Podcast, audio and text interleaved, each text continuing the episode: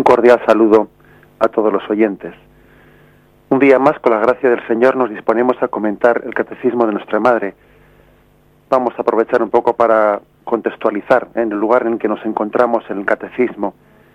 Estamos en el momento del credo de Cristo fue sepultado, descendió a los infiernos y al tercer día resucitó entre los muertos.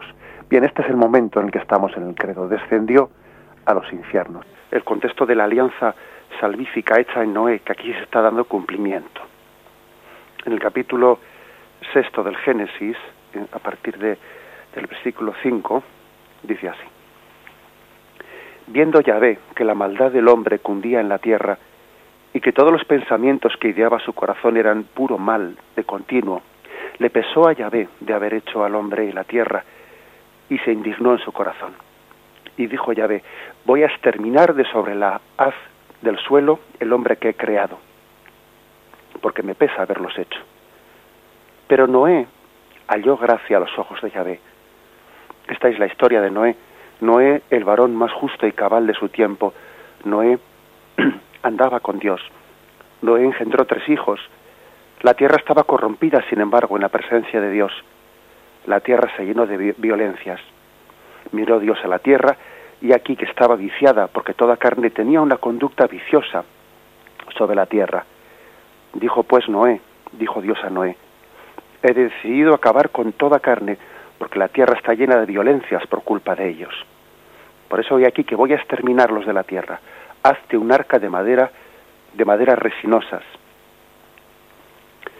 Por mi parte voy a traer el diluvio, las aguas sobre la tierra, para exterminar toda carne que tiene hálito de vida, bajo el cielo. Todo cuanto existe en la tierra perecerá, pero contigo estableceré mi alianza.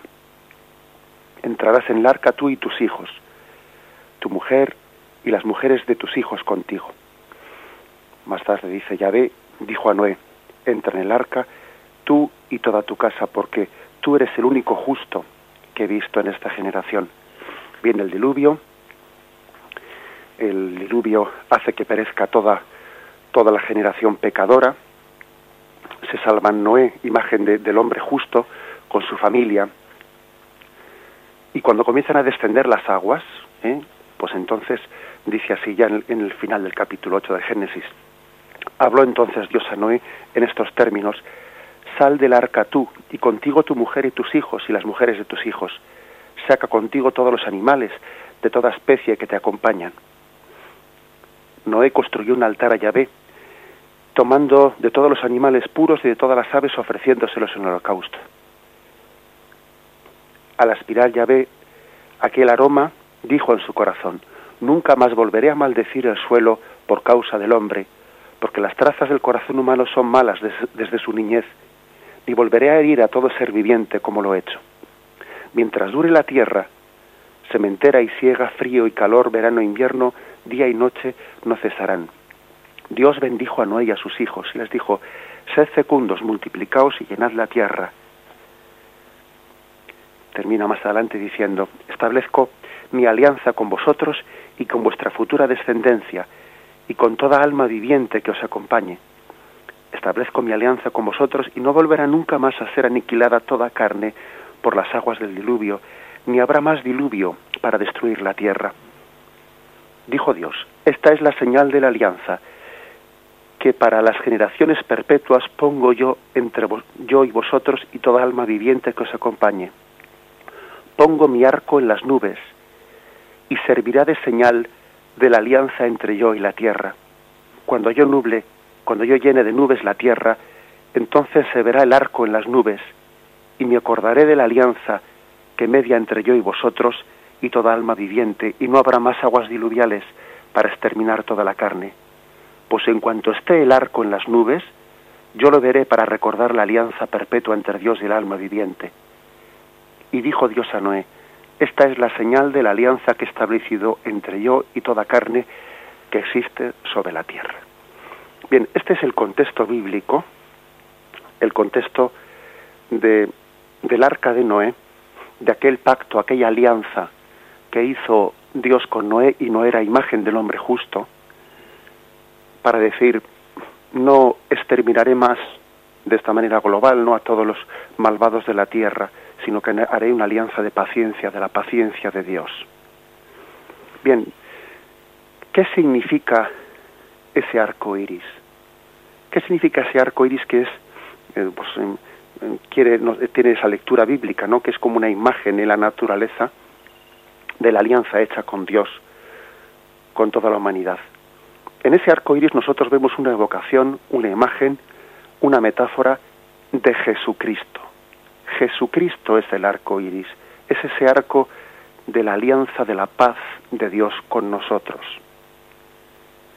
Cristo, el Cristo redentor, el Cristo que ha entregado su vida, el Cristo que ha entregado su sangre que es pacificadora, es el Cristo que ha hecho las paces entre la humanidad y Dios Padre.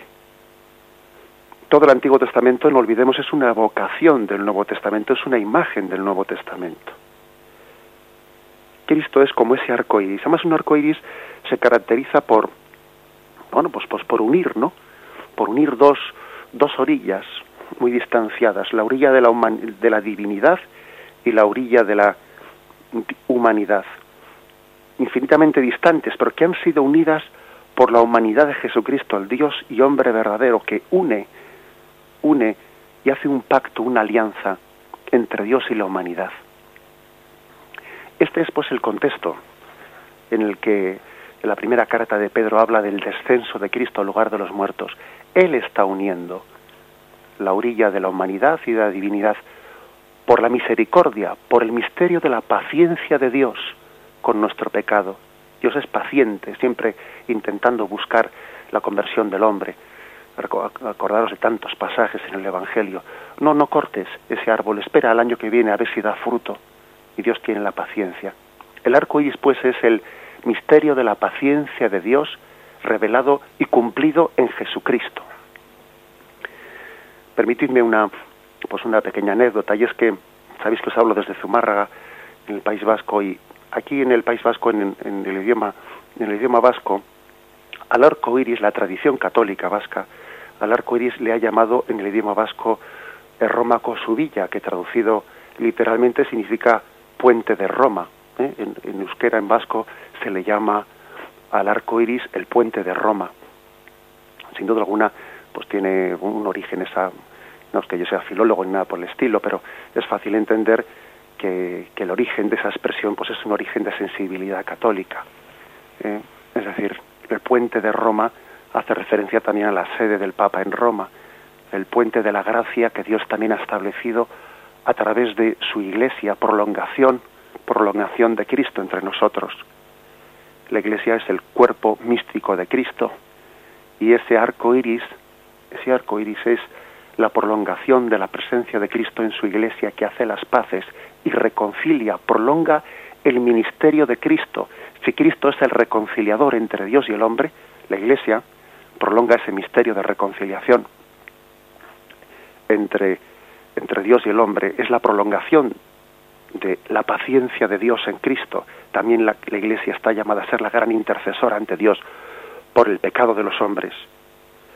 Bien, este contexto pues nos introduce en, en la explicación profunda de estos puntos del catecismo del descenso de Cristo al lugar de los muertos. Vuelvo a leeros este punto.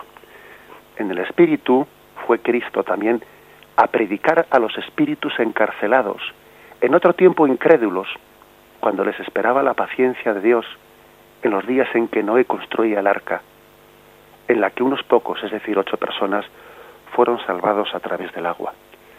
Existía una tradición, aunque no está recogida, ¿no? Pues en el en el texto en el texto del Génesis, pero había una tradición judaica, como la Tistegua Josefo y otros libros bíblicos como los oráculos civilinos y otra serie de, eh, pues de, de libros no bíblicos, la tradición de que Noé, antes de encerrarse en el arca, fue a predicar a sus contemporáneos. Fue a predicar y sus contemporáneos le rechazaron, no, no recibieron su, su predicación. Hubo una cerrazón ante la predicación de Noé a la conversión. Bien, pues ahora Cristo va de nuevo. Cristo es el nuevo Noé. Cristo es el nuevo justo, el verdadero justo porque también Noé sería pecador como todos nosotros, ¿no? Pero era imagen del verdadero justo que es Jesucristo. Y Jesucristo va de nuevo a predicar, ¿no? A esos contemporáneos de Noé, que son imagen, estamos hablando de una imagen, son imagen de todos aquellos pecadores que reciben la redención eh, de Cristo. Bien, vamos a meditarlo con un momento de música antes de continuar.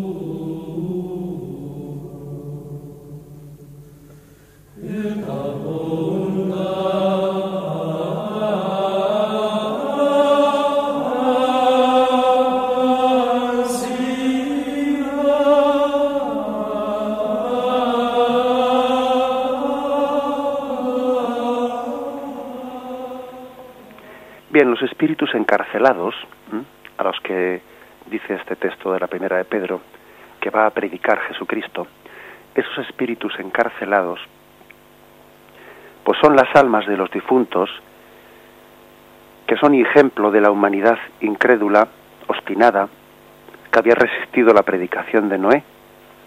Se encuentran en prisión, esto es, no solamente están en la residencia de los muertos, en el Seol, sino que están en cadenas, en las cadenas de su pecado. La prisión, esa imagen de la prisión implica pues que no se encuentran simplemente en una situación de espera, sino con una cierta punición o nosotros diríamos desde nuestra perspectiva ya del Nuevo Testamento, ¿no? Sabiendo lo que es el purgatorio, pues se están purificando, se están en una punición, en una purificación. Tal como se describe, su, destino, su destino contrasta con el de las ocho personas que se salvaron del agua pues eh, en el arca, ¿no? Con los contemporáneos del diluvio. Desde nuestra perspectiva, esos ocho que fueron salvados serían aquellas almas de los que mm, directamente recibieron la, gloria de la salvación, sin necesidad de la purificación de la punición, sin necesidad del purgatorio. Así pues, los espíritus encarcelados son las almas que en el momento en que Cristo se dirige hacia ellos, parecen estar todavía bajo el dominio de su culpabilidad, hasta que Cristo les libera están bajo el dominio de su culpabilidad. Ayer ya explicamos de cómo, bueno, pues todavía en el Antiguo Testamento no han llegado a tener, eh, la, eh, hay una revelación paulatina, todavía no han llegado en el Antiguo Testamento a tener la, la claridad ¿no? que recibimos desde la revelación de Cristo para entender esa distinción de cielo, infierno, purgatorio, pero poco a poco van avanzando hacia ello. Y ese Seol, lugar de los muertos, porque en un principio se entendía como una especie de, del lugar común de justos y de pecadores, poco a poco se va entendiendo que dentro del Seol hay un lugar de, de los que eh, tienen la esperanza, lugar de los justos, lugar también de los pecadores. Parece como que se va distinguiendo distintos estados dentro del lugar de los muertos. Fijaros que hay otro, otro término misterioso en este texto de la primera carta de Pedro que hay que eh, desentrañar un poco, ¿no? Eh, Cristo, el alma de Cristo separada del cuerpo, ¿no? Porque el cuerpo de Cristo está en el sepulcro, y ese alma de Cristo, el alma humana, la que está lógicamente la persona del Verbo unida a Él, va a predicar ¿no? a los espíritus encarcelados del Antiguo Testamento. Va a predicar. ¿Pero qué significa la palabra predicar? Porque claro, aquí tenemos una cuestión que tiene su importancia. Va a predicar. porque la palabra predicar, entendida así un poco literalmente, podría parecer que implica una proclamación de la salvación capaz de suscitar conversiones o nueva razón. Porque uno podría decir, bueno, ¿qué significa? Que, Cristo dio como una nueva oportunidad a los del Antiguo Testamento, que Noé les predicó, y, y aquellos del Antiguo Testamento pues se cerraron a la predicación de Noé. Y ahora va Cristo en el descenso lugar de los infiernos y vuelve a hacer otra predicación y les da otra ocasión de convertirse o no convertirse. ¿Es esta explicación correcta? ¿Se puede entender así la palabra predicar? Pues la respuesta es muy clara, no. Así no se puede entender la palabra predicar. Eh, pues eh, hubo, especialmente a la manera de entender esto, es muy importante que veamos cómo ha sido entendido esto en el seno de la Iglesia. ¿eh? Los santos padres de la Iglesia, cómo interpretaron esto el, catecismo de la Iglesia Católica, la fe de la Iglesia Católica, el credo de la Iglesia Católica, está basado en la Sagrada Escritura tal y como ha sido interpretada pues desde el primer momento por los santos padres, por la tradición y por los concilios de la Iglesia, etcétera. ¿Cuál fue la forma en la que fue entendido eso de que Cristo eh, fue a predicar? Pues San Irineo, San Irineo recordó, recordó que la idea mm, de, de la conversión tiene que tener un sentido metafórico, porque porque no puede eh, no puede ser posible mm, que exista una especie de cambio de opción después de la muerte. Sabemos que en la muerte acaba la capacidad de conversión del hombre. Sabemos que la muerte fija definitivamente la opción del hombre de apertura o de o de cerrazón ante la gracia de Dios.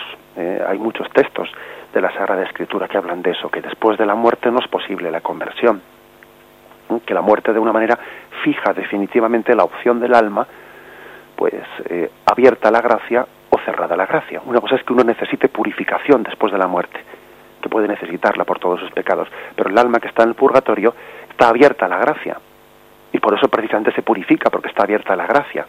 Ahora, lo que no es posible es que el alma que está cerrada a la gracia, que está en la condenación, se convierta después de muerto. ¿Me explico? ¿Eh? Eso es, hay muchos textos de la Sagrada Escritura que nos hablan de esto, de cómo eh, tras la muerte no existe esa posibilidad de conversión.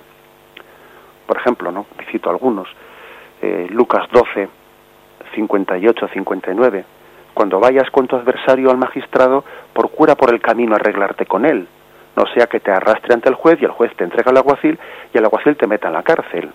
Te digo que no saldrás de allí hasta que hayas pagado el último céntimo, es decir, arréglate por el camino antes de llegar allí, porque si allí te condenan después no te vas a poder arreglar después ya. O Mateo 25, 11, 13, esa parábola de las cinco eh, vírgenes necias y las cinco sensatas. Las cinco vírgenes necias, pues no acumularon el aceite y cuando llegó el esposo, pues estaban no estaban preparadas para su entrada, entró el esposo con las cinco vírgenes que tenían las lámparas encendidas, se cerró la puerta. Más tarde llegaron las otras vírgenes diciendo, Señor, Señor, ábrenos. Pero él respondió, en verdad os digo que no os conozco. Por tanto, velad y orad. Es decir, mm, tenemos, primero por revelación, ¿no? Y también incluso por, por la, por la conciencia de, entender que, que la condenación es una opción libre del hombre delante de Dios y esa opción, la capacidad de opción del hombre queda fijada en el momento de la muerte. Bien, por lo tanto, no se puede entender eh, la palabra o, el versículo mm, que fue a predicar, ese término fue a predicar en el sentido mm, que podía entenderse incorrectamente de que fue a dar otra nueva posibilidad de conversión después de, después de la muerte, que, que eso es contradictorio con la propia Sagrada Escritura. No se puede entender no se puede explicar un versículo de la Sagrada Escritura en contradicción con el resto de la Sagrada Escritura, porque sería, sería lógicamente una contradicción. Hay que interpretarlo de una manera acorde ¿eh? con el resto de la Sagrada Escritura. Es decir, el Salvador, Cristo, no pudo liberar sino aquellos que habían muerto en estado de gracia, ya que este destino del hombre queda así, ¿no? Fijado por la muerte esto pues forma parte de, la doctrina pues de San, San Irineo, San Juan Damasceno y santos padres pues incluso hasta del siglo II, ¿no? como en el caso de San Irineo. Fijémonos por lo tanto en, en la en la imagen tan, eh, tan hermosa y tan profunda que aquí se está, se está fijando, que aquí se está transmitiendo. Voy a leer el, el texto del primero de los dos puntos que todavía no hemos leído del catecismo y tras leerlo haremos una breve pausa antes de continuar. 634. Hasta los muertos ha sido anunciada la buena, la buena nueva. el descenso a los infiernos es el pleno cumplimiento del anuncio evangélico de la salvación. Es la última fase de la misión mesiánica de Jesús, fase condensada en el tiempo, pero inmensamente ampliada en su significado real de extensión de la obra redentora a todos los hombres de todos los tiempos y de todos los lugares, porque todos los que se salvan se hacen partícipes de la redención. Y el 635 dice, Cristo por tanto bajó a la profundidad de la muerte, para que los muertos oigan la voz del Hijo de Dios, y los que la oigan vivan. Jesús, el príncipe de la vida, aniquiló mediante la muerte al Señor de la muerte, es decir, al diablo, y libertó a cuantos por temor a la muerte estaban de por vida sometidos a la esclavitud. En adelante Cristo resucitado tiene las llaves de, las, de la muerte y del Hades, y al nombre de Jesús toda rodilla se dobla en el cielo, en la tierra y en los abismos. Y luego termina este punto transcribiendo algunos párrafos de la, de la homilía, de una homilía del sábado santo que recoge el oficio de lecturas en la liturgia del sábado santo, que luego podremos leer. Como veis, pues, una riquísima eh, doctrina en la que se pone imagen del Cristo libertador, Cristo libertador de nuestras cadenas, de las cadenas que tiene el pecado en nosotros. Porque es cierto, aunque nuestra alma tenga una opción por Cristo, aunque queramos ser fieles seguidores de Cristo, qué difícil es, ¿no? Que el pecado no, no, nos, no nos ate, ¿no? No nos quite libertad con sus cadenas. Y esta imagen de Cristo que desciende al hogar de los muertos es una imagen mm, del Cristo libertador que rompe las cadenas, las rescata, las rescata. ¿Os acordáis de, de cómo la historia de la Iglesia ha existido también hasta la vocación, qué vocaciones tan hermosas ha suscitado Dios, ¿no? La, la vocación de ser redentor de cautivos, ¿no? Que tenían los padres mercedarios, redentor de cautivos. Esos mercedarios que iban a tierra de moros y allí rescataban a los cautivos, a los cristianos que estaban allí cautivos en cadenas, ¿no? Esta, esta especie de vocación suscitada en aquellos momentos, ¿no? Esta vocación es la que profundamente Cristo tiene con nosotros. Él es redentor de cautivos, libertador de todas aquellas almas que están, sí, con un alma abierta a la salvación, pero también encadenados en cierto sentido por todos esos pecados. Nosotros tenemos la gracia de entender lo que es el misterio también del, purgatorio desde este momento. Es lo que para nosotros sería el purgatorio, pues esa necesidad de purificación ¿eh? de todas las almas del Antiguo Testamento que son salvadas por Cristo. Bien, vamos a hacer un momento de, reflexión y vamos a continuar para terminar de explicar qué significa esa palabra de que Cristo fue a predicar a las almas, a los espíritus encarcelados.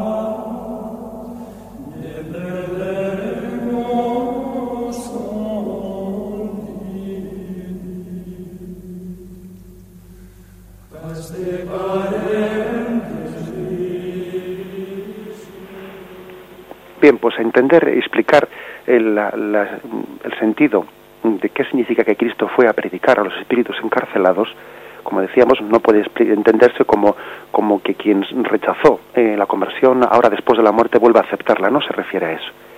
Pero sí se refiere a que toda la gracia de salvación estaba dada en Cristo.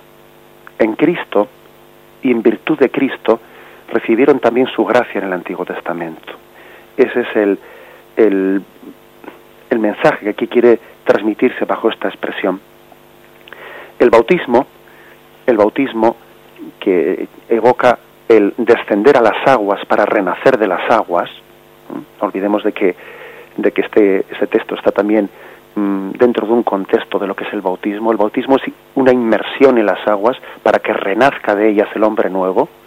Es también imagen de lo que ocurrió en, la, en el diluvio. En el diluvio allí murió el hombre, el hombre viejo, el hombre pecador, y renació de él el, hombre justo. Noé es imagen del bautizado, que renace de las aguas bautismales.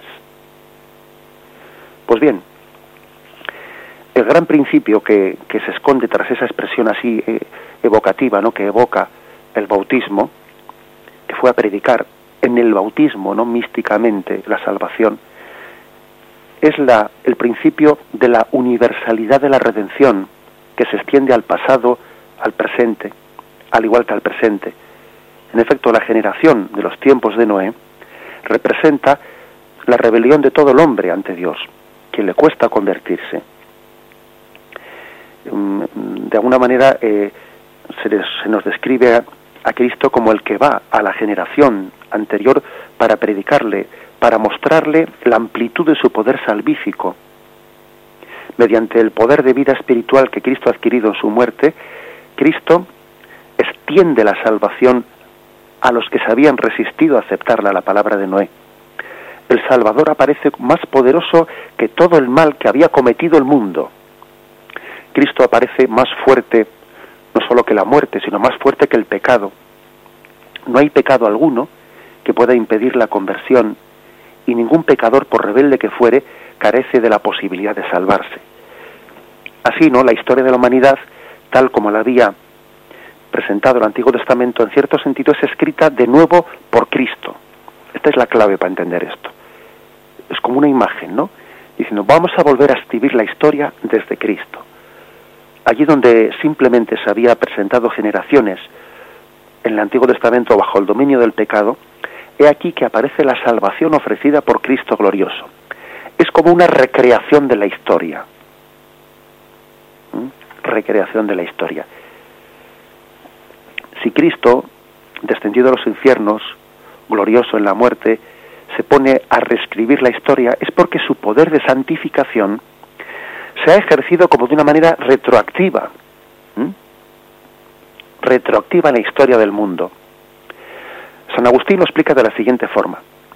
Cristo vino en carne en la encarnación, ¿no? Cuando se encarnó en las entrañas de la Virgen María, pero había venido ya en espíritu en el Antiguo Testamento. Así lo dice San Agustín. Ha venido espiritualmente. Es decir, que mediante el poder espiritual de la gracia de Dios había sido ofrecida en el Antiguo Testamento la salvación. Todos aquellos contemporáneos de Noé y Noé mismo habían recibido la gracia de Dios en virtud de que la encarnación llegaría. Llegaría. Y este es el, este es el misterio. En este sentido, para las generaciones anteriores, hubo como una especie de predicación por parte del Salvador, porque se les dio la gracia en Cristo. Esta es, esta es la, la, imagen hermosísima. Y fijaros que hay textos del Nuevo Testamento que nos hacen entender esto. Mateo 13, 16, 17. Pero dichosos vuestros ojos porque ven, y vuestros oídos porque oyen, pues os aseguro que muchos profetas y justos desearon ver lo que vosotros veis, pero no lo vieron, y oír lo que vosotros oís, pero no lo oyeron. Claro, porque nosotros se nos ha dado ver y oír lo que en el Antiguo Testamento fue una gracia más invisible. Ahora los que los que hemos tenido la gracia de ver a Cristo y el mensaje de su Iglesia, podemos tener la gracia de ver la, gracia de Dios, pero con unos medios más visibles, más accesibles a nuestra, ¿eh? pues a nuestra comprensión. Sin embargo, en el Antiguo Testamento muchos dicen desearon ver lo que vosotros veis y oír lo que vosotros oís, pero no lo vieron bien, pero recibieron una gracia invisible. Y aunque era más difícilmente audible, pero a través de los profetas, a través de los patriarcas, estaban recibiendo una gracia que sería dada, dada en Cristo. Y dice Juan 8, 56, 58. Vuestro padre Abraham se regocijó pensando en ver mi día. Lo vio y se alegró, dice Jesucristo a los fariseos. Entonces los judíos le dijeron, ¿aún no tienes 50 años y has visto a Abraham?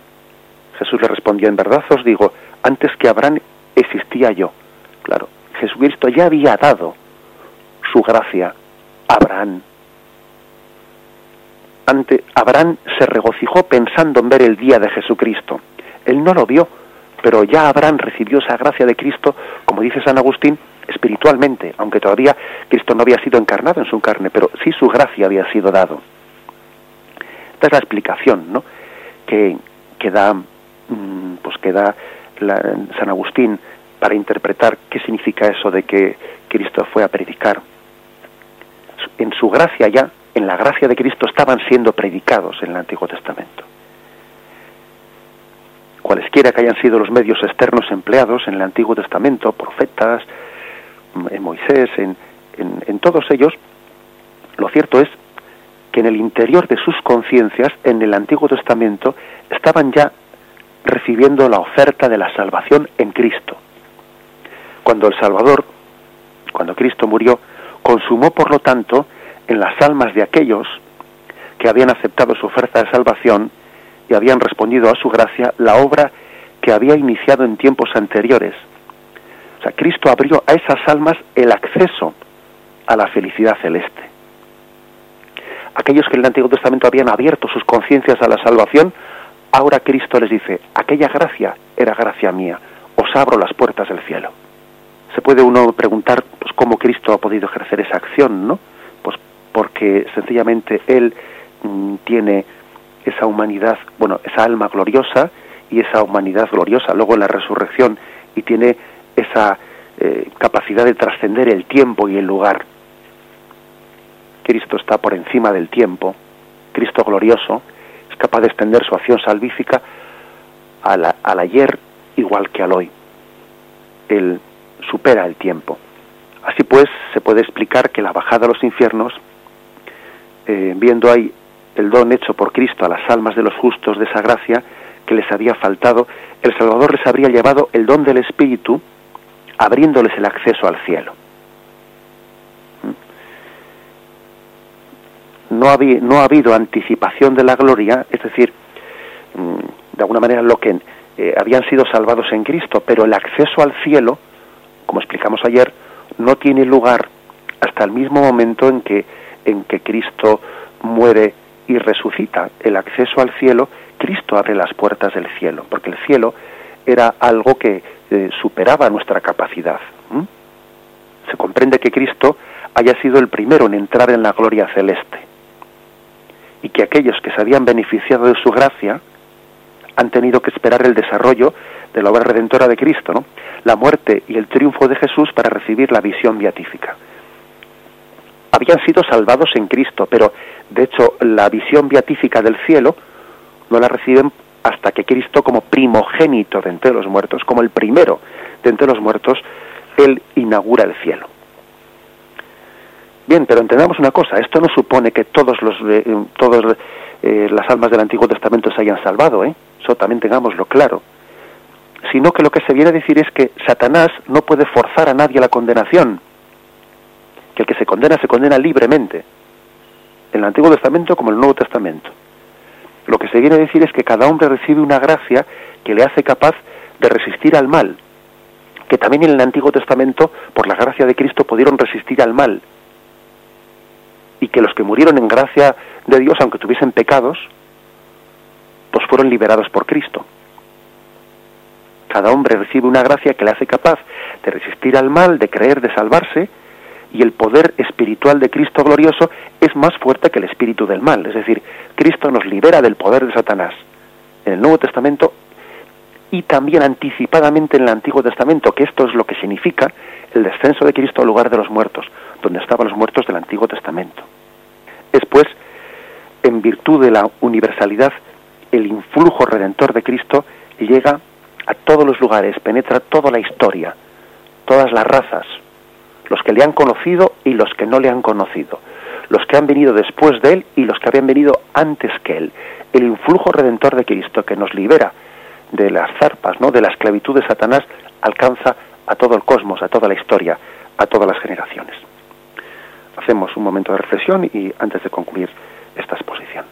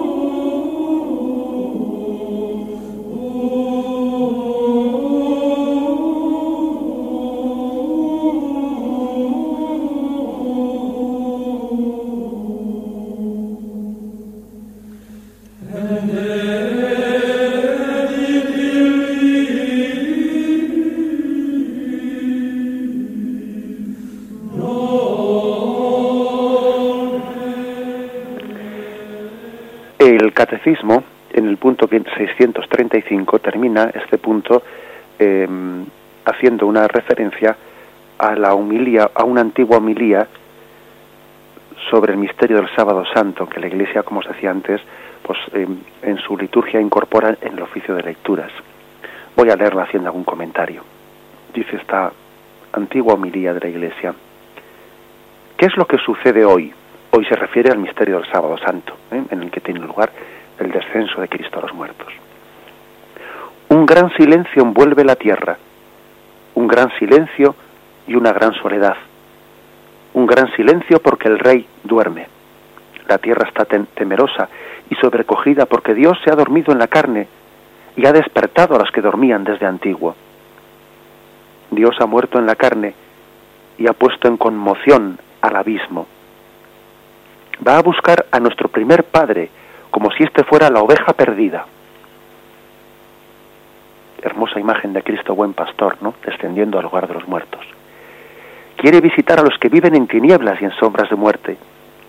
Él que es al mismo tiempo Dios e Hijo de Dios, va a librar de sus presiones y de sus dolores a Adán y a Eva. El Señor tiene en sus manos las armas vencedoras de la cruz, se acerca a ellos, al verlo nuestro primer padre Adán, asombrado por tan gran acontecimiento, exclama y dice a todos, mi Señor está, esté con, con todos. Y Cristo respondiendo dice a Adán, y con tu espíritu. Y tomándolo por la mano, imaginemos esa imagen de Cristo, agarrando de la mano a Adán, lo levanta diciéndole, despierta tú que duermes, levántate de entre los muertos, y Cristo será tu luz. Yo soy tu Dios, que por ti y por todos los que han de nacer de ti me he hecho tu hijo.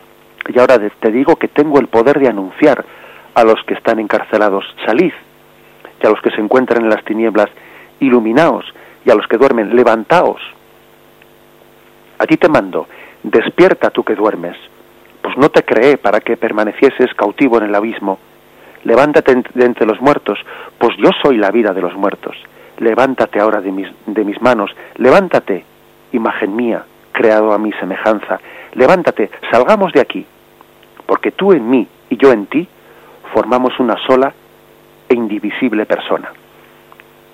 Cristo pues saca de ese lugar del Seol, de esa necesidad de purificación del alma, que aunque ha muerto en gracia de Dios no está debidamente purificada para poder ver a Dios. Por ti yo, tu Dios, me he hecho hoy tu Hijo. Por ti yo, tu Señor, he revestido tu condición servil. Por ti yo, que estoy en los cielos, he venido a la tierra y he bajado al abismo. Por ti me he hecho hombre, semejante a un inválido que tiene su cama entre los muertos. Por ti, que fuiste expulsado del huerto, he sido entregado a los judíos en el huerto, y en el huerto he sido crucificado. Cristo compara el paraíso terrenal con el huerto de los olivos. Contempla los salivazos de mi cara, que he soportado para devolverte tu primer aliento de vida. Contempla los golpes de mis mejillas que he soportado para reformar, de acuerdo con mi imagen, tu imagen deformada. Contempla los azotes en mis espaldas que he aceptado para aliviarte el peso de los pecados que habían sido cargados sobre tu espalda. Contempla los clavos que me han sujetado fuertemente al madero, pues los he aceptado por ti, que maliciosamente extendiste una mano al árbol prohibido. Dormí en la cruz y la lanza atravesó mi costado por ti, que en el paraíso dormiste y de tu costado diste origen a Eva. Mi costado ha curado el dolor del tuyo, mi sueño te saca del sueño del abismo, mi lanza eliminó aquella espada que te amenazaba en el paraíso. Levántate, salgamos de aquí. El enemigo te sacó del paraíso. Yo te coloco no ya en el paraíso, sino en el trono celeste. Te prohibí que comieras del árbol de la vida que no era sino imagen del, verdadero árbol. Yo soy el verdadero árbol, yo que soy la vida y que estoy unido a ti. Coloqué un querubín que fielmente te vigilara. Ahora te concedo que el querubín, reconociendo tu dignidad, te sirva. Los ángeles sirven al hombre rescatado por Cristo. El trono de los querubines está a punto, los portadores atentos y preparados, el tálamo construido, los alimentos prestos, se han embellecido los eternos tabernáculos y moradas, han sido abiertos los tesoros de todos los bienes, y el reino de los cielos está preparado desde toda la eternidad. Así concluye esta hermosísima homilía. Entra al banquete de tu Señor. Cristo prepara el desposorio nupcial, la salvación eterna en el cielo, liberando, rompiendo las ataduras del pecado, completando la purificación que, que, que todos los justos del Antiguo Testamento necesitaban para poder entrar en la visión beatífica, en la gloria de Dios. Qué hermosa, qué hermoso destino que por la que por la esperanza, ¿no? Que por la esperanza y por la misericordia de Dios esperamos. Qué gran destino, algo que supera todo sueño, algo que supera todo mérito del hombre al que estamos llamados en esa liberación plena de Cristo. Que Cristo sea nuestro libertador, así lo, lo meditamos en este misterio del, del descenso de Cristo al lugar de los muertos. Concluimos así la exposición del catecismo. Quien desee participar con alguna pregunta, aportación, puede hacerlo llamando al teléfono 917 107 700. 917 107 700.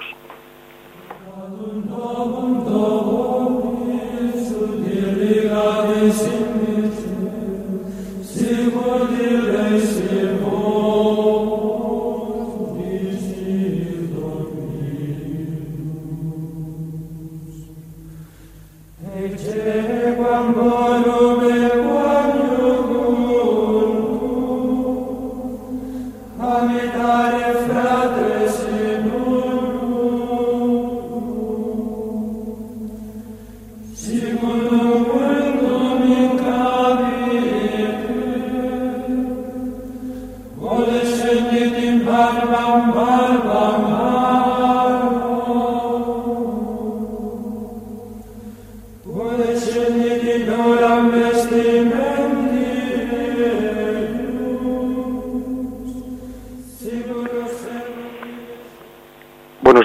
quién hablamos? Buenos días, con Pedro. Buenos días, Pedro. Vengo de aquí, de aquí mi voz está en Vitoria. Mira, pues que soy religioso y acompaño al catequista. Los niños, pues a veces dan también sus lecciones en esas presencias, ¿no? Y una, una anécdota, pues eh, hablando así de la presencia, que cuando dos o más estéis reunidos, allí me encuentro yo con vosotros. Entonces los niños que, se, que oyen eso, un niño decía, mira, aquí entre tú y yo pues está Jesús. quisiera pues eh, agradecerte porque me parece que estamos ya en los números finales 633, 34 y 35, si mal no recuerdo.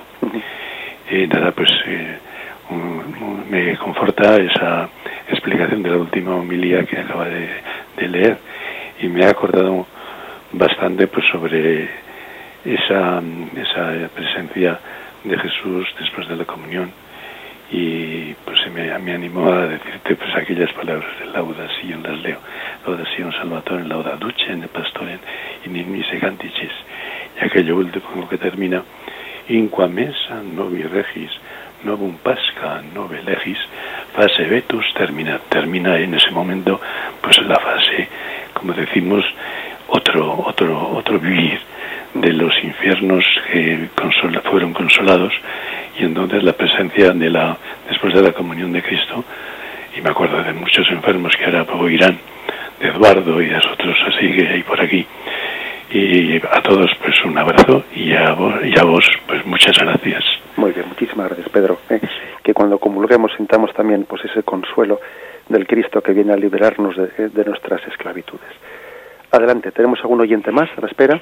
Sí, buenos días. Buenos días. Padre, de aquí de Palencia, soy Charo.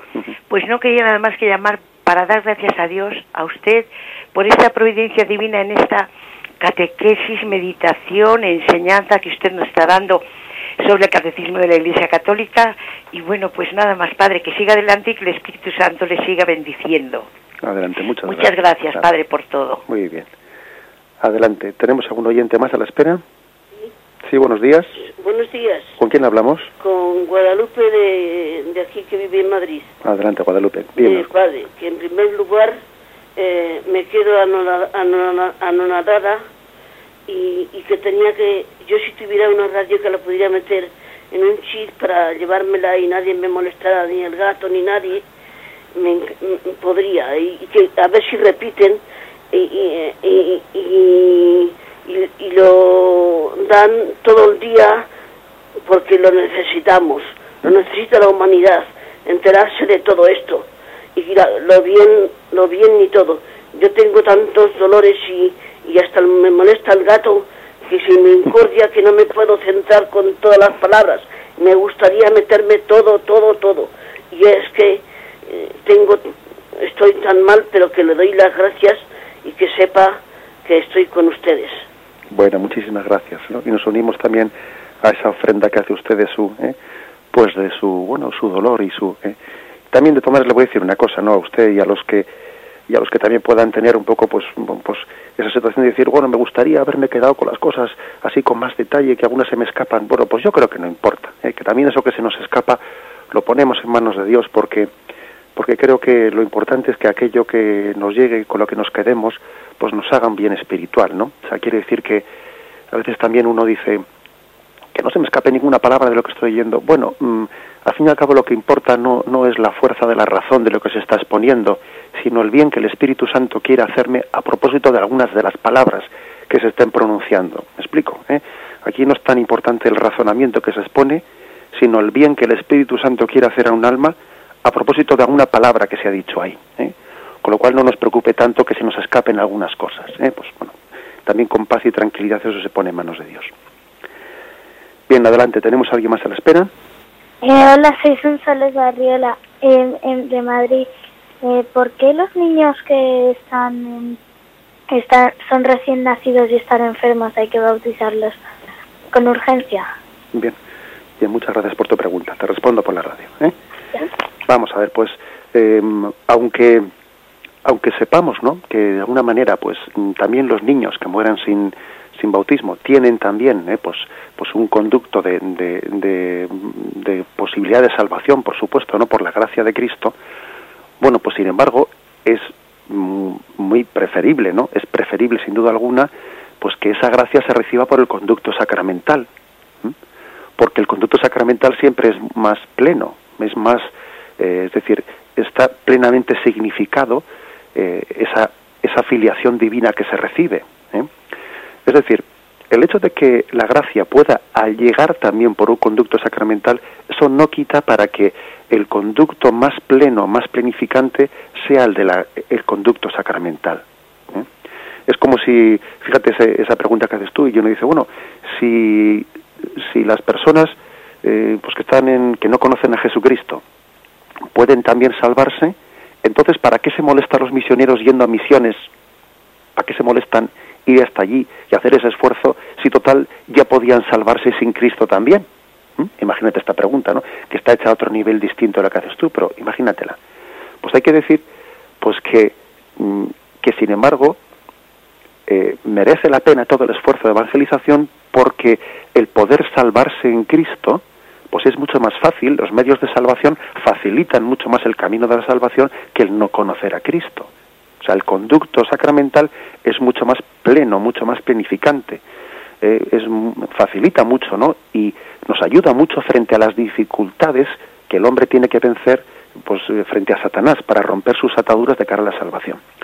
Eh, con lo cual hay que decir que siempre tenemos que, recurrir a los medios de gracia, porque en los medios de gracia, pues hay no una especie de opción, ¿no? O sea, o si a alguien le gusta más puede bautizarse, no, no, sino que quien conoce la verdad se adhiere a la verdad. Se adhiere a la verdad porque tiene la gracia de poder conocerla, ¿no? Fijaros que antes he leído un texto que dice, Abraham deseó y soñó conocer lo que vosotros veis y no pudo verlo. Bien, pues, eh, pues esa es la gracia, que nosotros podemos recibir en el bautismo lo que otros soñaron poder ver dónde estaba la verdad y la recibieron en el interior de su conciencia, sin haberla o, por un conducto que no fue sacramental, pero nosotros tenemos la gracia de saber que en ese sacramento del bautismo está el don, el don de la, de la filiación divina. Bien, pues creo que hayamos cumplido nuestro tiempo. Damos gracias al Señor por haber podido también compartir este, esta reflexión del catecismo. Continuaremos, si Dios quiere, con su gracia, esta explicación. Alabado sea Jesucristo.